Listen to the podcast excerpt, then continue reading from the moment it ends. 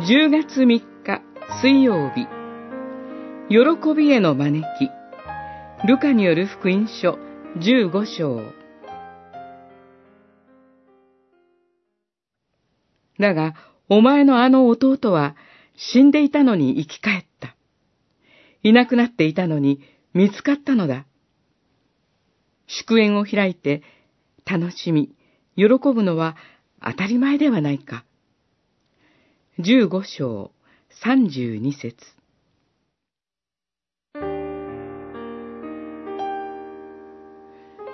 羊飼いのもとから離れた羊は生きていけません。人の手から失われた銀貨は価値を失います。そして、父親のもとを飛び出した弟息子は人生を浪費し、人間以下の惨めさを味わいます。ここには、神のもとから離れてしまった人間の悲惨が描かれています。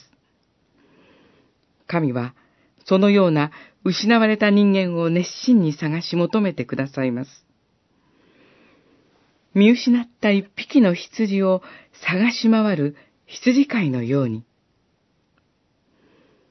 なくした銀貨を見つけるまで念入りに家中を探す女性のように。そして、息子の帰りを毎日待ち続ける父親のように。三つの例え話の最後は、いずれも喜びの祝宴への招きの言葉で締めくくられています。一人の罪人が悔い改めて神のもとに立ち返るときに、大きな喜びが天にあるのです。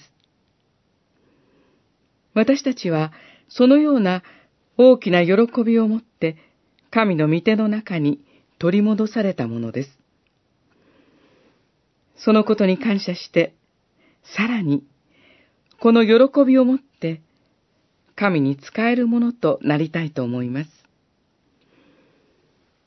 罪人を招くために、この世に来てくださったキリストのしもべとして、主の御心の実現を祈り求めて、今日もそれぞれの場所に使わされていきましょう。